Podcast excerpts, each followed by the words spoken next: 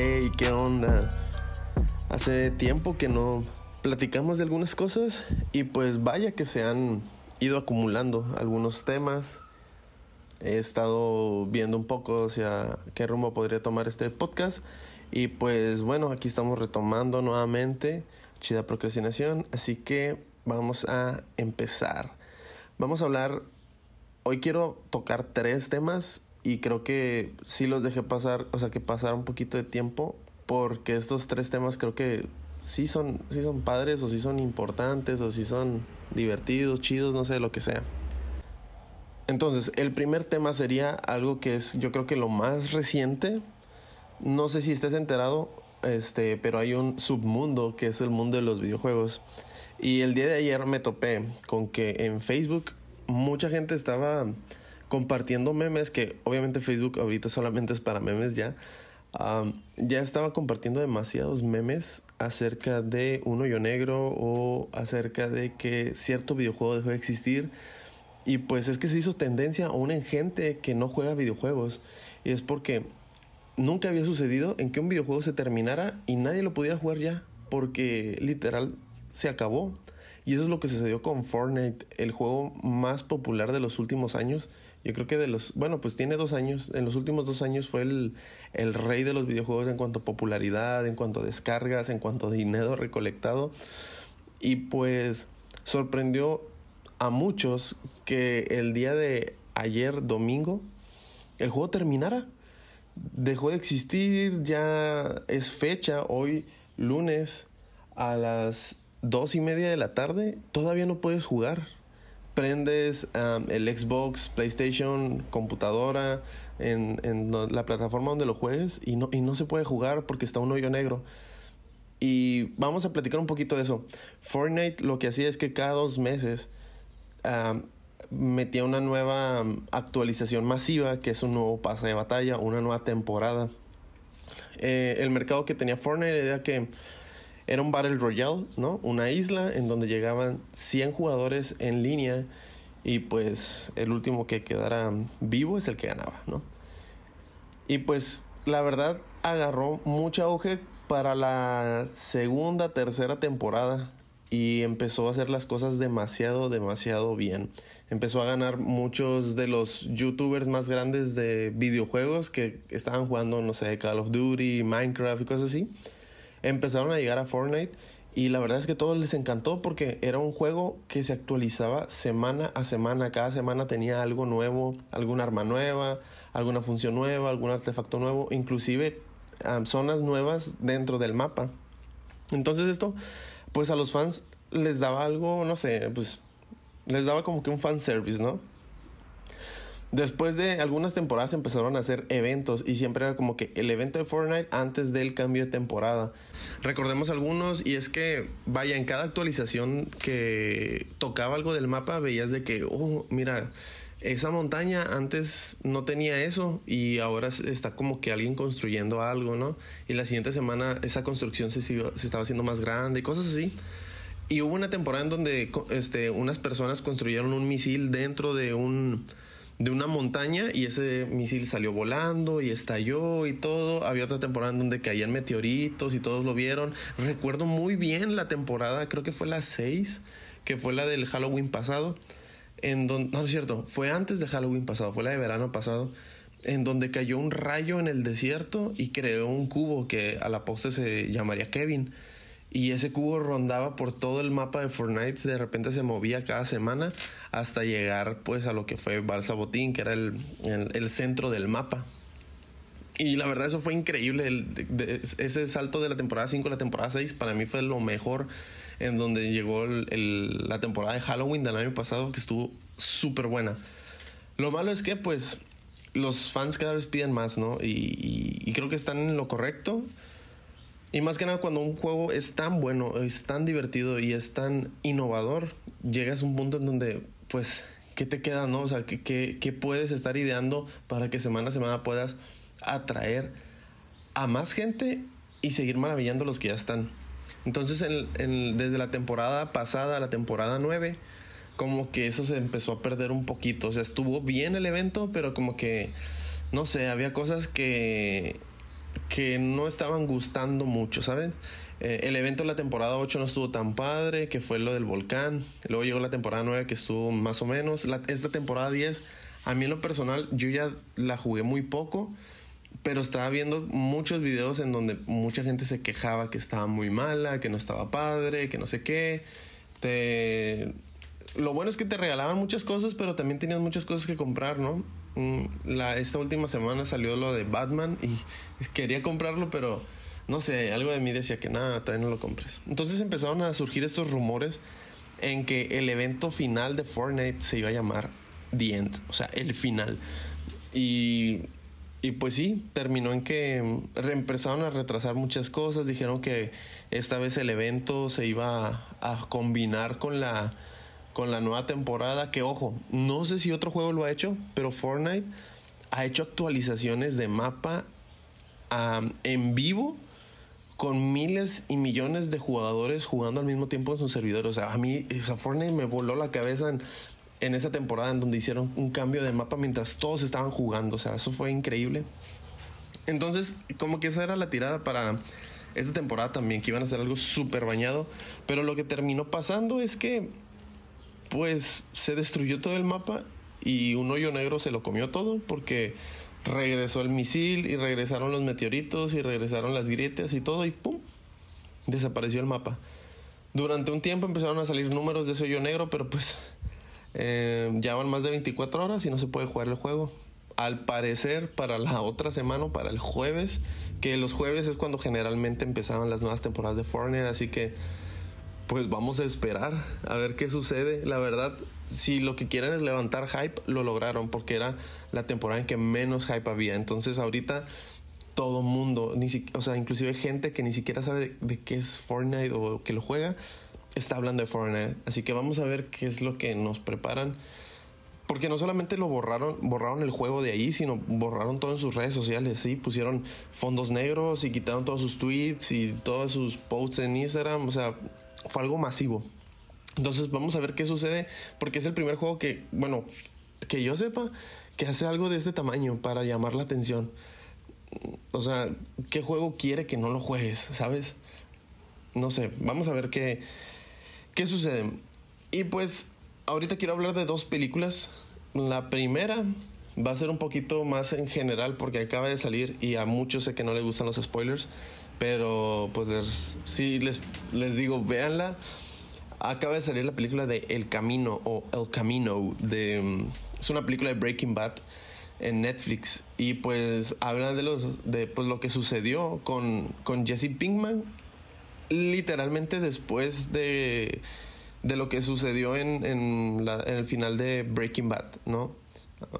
sin hacer tantos spoilers, pero en serio, en serio, o sea, empieza donde donde está Jesse destruyendo la barda mm, de, de alambre que, que, lo tenía rodeado en el terreno donde él estaba, en el carro, que el carro se llama El Camino, por eso es el nombre. Y él gritando, ¿no? Así es donde terminó Breaking Bad, eh, la historia de Jesse. Y pues así terminó la película. Es una, siento yo que es un capítulo muy largo, nada más. Este, ojo, no, no por eso quiere decir que está mal. Está, está muy bueno, está nos dan algo de Breaking Bad, ¿sí? Tiene tomas y, situaciones de que dirías, oh, o sea, eso, eso pasaría en, la serie. Y pues no sé, a mí me gustó, se me hizo un poco raro porque les digo, como se me hace un capítulo muy largo de Breaking Bad, ojo, un capítulo bueno de Breaking Bad, pero muy largo, como que ponerlo película es como que, ah, chis, ¿no? O sea, lo siento extraño, pero no por eso lo siento mal. Creo que termina como todos nos gustaría que terminara, y pues hasta ahí lo voy a dejar. En serio, véanla. Está muy padre. Ya está en Netflix. El Camino. Véanla. Y de la otra película que quiero hablar. Y ojo, dejé pasar más de una semana para, para poder hablar de ella. Porque voy a. Desde ahorita se los advierto. Voy a decir spoilers. Voy a hablar con spoilers. Así que si no la has visto.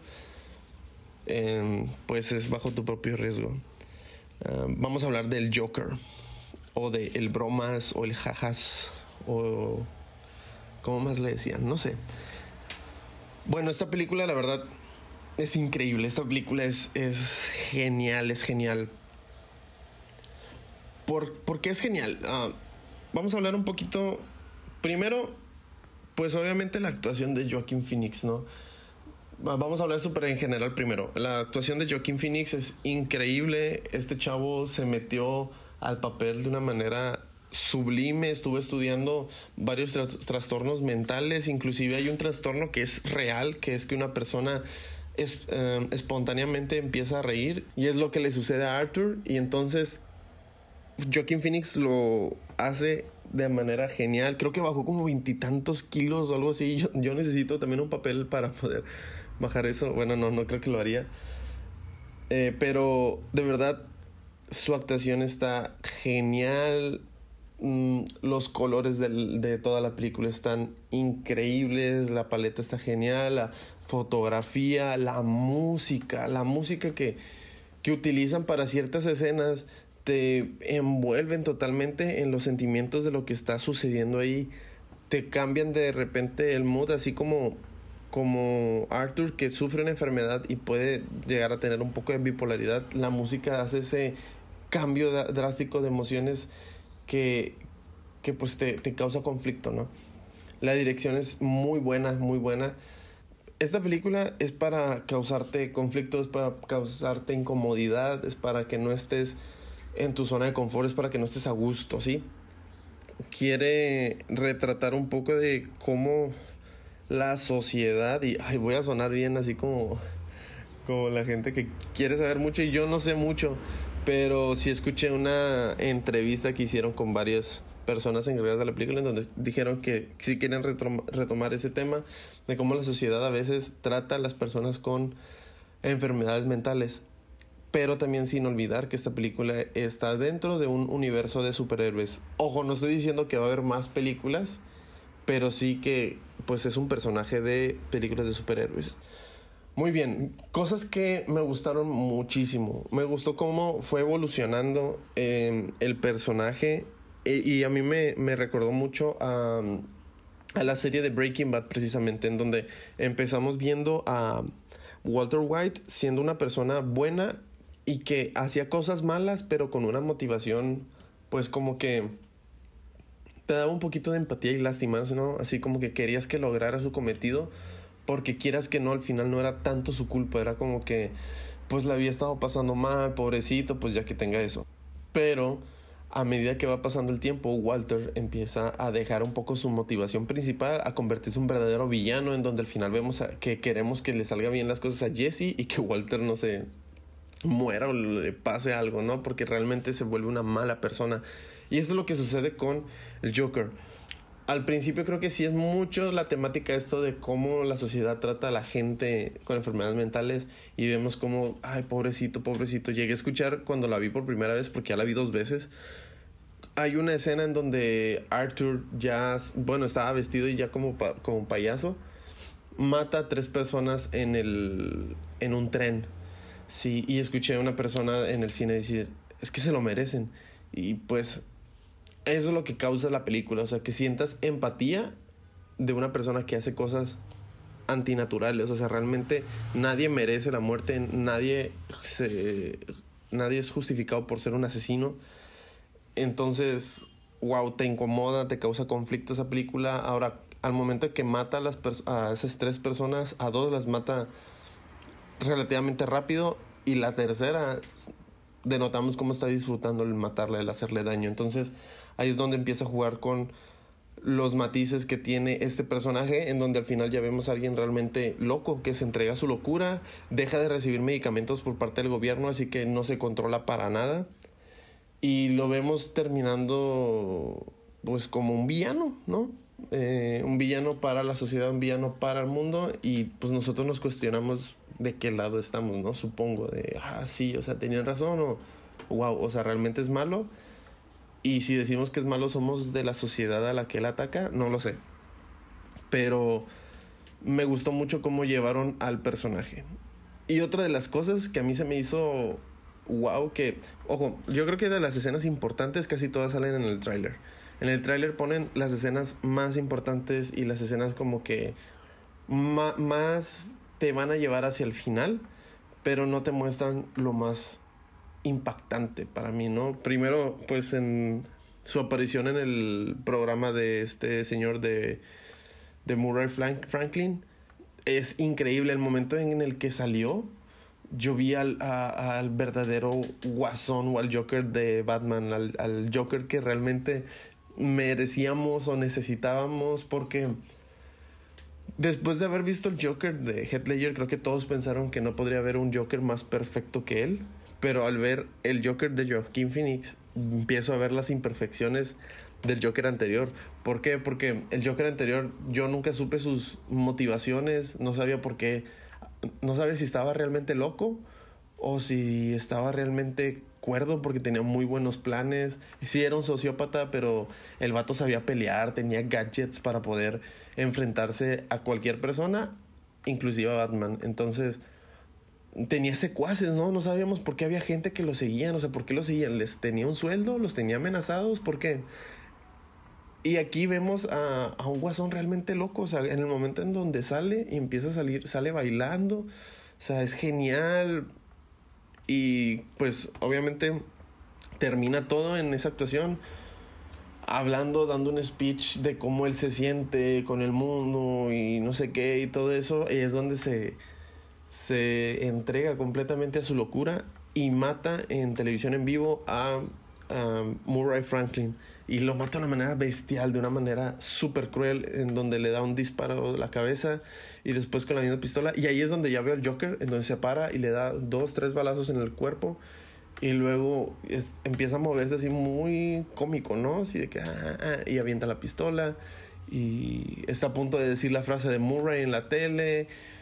No, no, no, o sea, fue algo increíble. Hay una película, creo, que se llama eh, The Return of the Dark Knight, creo que es esa, en donde sucede lo mismo, ¿no? El, el, Joker va a un programa de televisión y ahí asesina a todos, pero ahí es el Joker de caricatura en donde tenía más secuaces y todo ese rollo.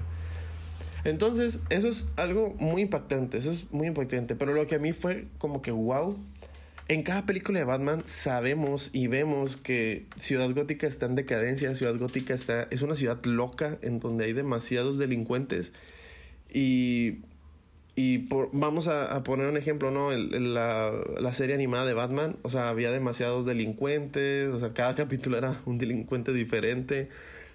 Y pues siempre era, o sea, ¿por qué está tan mal? ¿Sí? ¿Por qué realmente está tan, este, pues en, tan loca la ciudad, ¿no?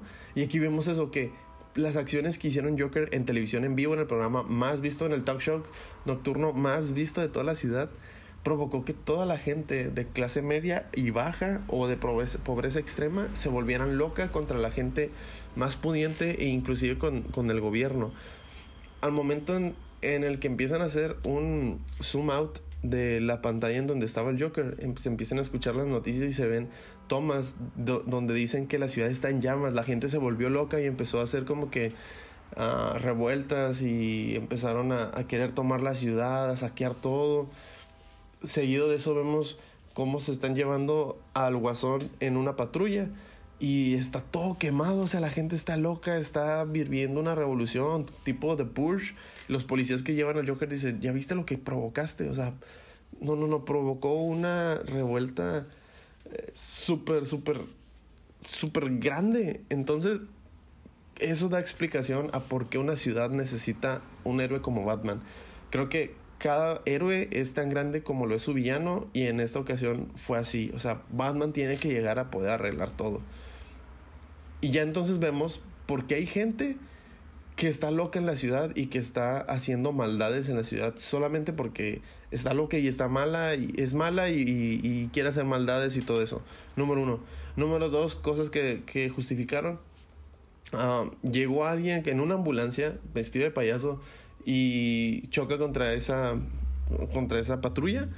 Cuando sale el guasón, mucha gente lo está ovacionando y quieren que se levante y todo ahí ya nos explican cómo es que el guasón podría tener secuaces, ¿no? Gente, a lo mejor no como que secuaces o gente que trabajara para él, pero sí gente que lo admira y gente que lo sigue en cualquier circunstancia. Si el guasón dice de que, eh, háganme paro o vayan para allá o eso, es gente que lo va a hacer.